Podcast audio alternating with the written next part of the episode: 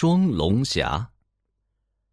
话说很久以前，铁关峡出口宽谷地带，土地肥沃，有着几十户乡民在这勤劳耕种，过着不愁吃喝的安定生活。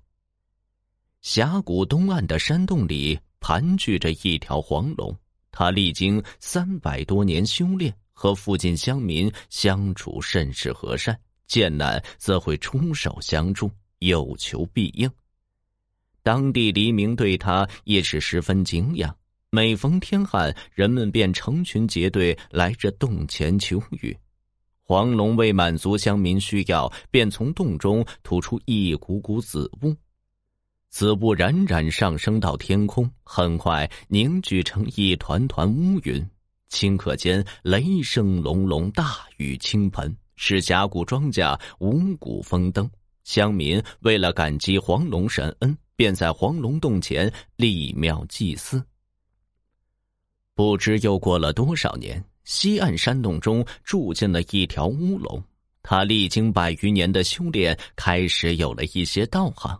见黄龙洞前香火很是旺，祭品繁多，不禁有些眼馋起来，心中暗想：“哼。”黄龙有多大的本事？你们那么尊重他，不把我看在眼里是吗？好，就让我施展法术给你们瞧瞧，到时候你们定会有求于我。于是乌龙便开始作威起来。这时刚好赶上这天旱，他就趁机火上加油，口吐火焰，使得田地龟裂，庄稼枯黄。人畜因热而生病的也有不少。黄龙得知此事，连忙不予解威，使乌龙的险计未能得逞。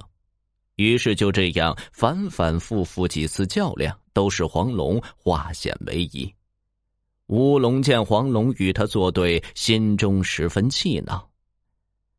话说这天，乌龙来到这黄龙洞外，威胁着黄龙：“哼哼。”黄龙，你快把这洞府让出，不然我定叫你葬身洞窟，后悔莫及。面对着乌龙的威胁，黄龙念及同族之情，便以好言相劝：修炼便民是我龙族正本，你如此作恶多端，有违天理。骄横无礼的乌龙闻言，便开始大吼道：“哼，少在这里说什么废话！今天就让你瞧瞧我的厉害！”语音刚落，乌龙就口吐一团红光，随着一声巨响，顿时庙宇倒塌，连着整个洞府也跟着晃动起来。黄龙被其激怒，从这洞中冲出，与这乌龙便厮杀在一起。两龙腾空，相互伸长着利爪，你抓我咬，各自施展绝招，好一场恶斗，只杀得天昏地暗。经过九九八十一个回合，乌龙由于修炼功法不济，渐渐体力不支，且战且退，鳞甲也被打落得满峡谷都是。至今，人们看到宁河中的五彩神石，传说便是两龙相斗时掉下的鳞甲所变成的。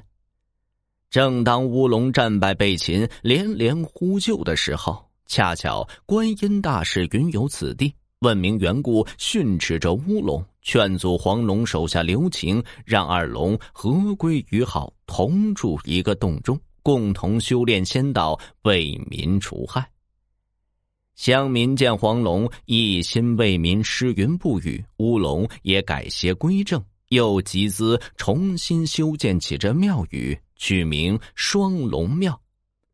两龙逢旱施雨，遇涝放晴，乡民们把峡谷耕耘的青翠欲滴，庄稼喜人，生活也是一天天的好起来。文朝文学大家杨慎路过三峡时，听到乡民们纷纷称颂双龙利民的功绩，欣然挥毫留下了“护峡佑民”四个大字。人们便把这四个字做成了一块金匾，悬挂于双龙庙之中，以表彰二龙。为此，这段峡谷也叫双龙峡。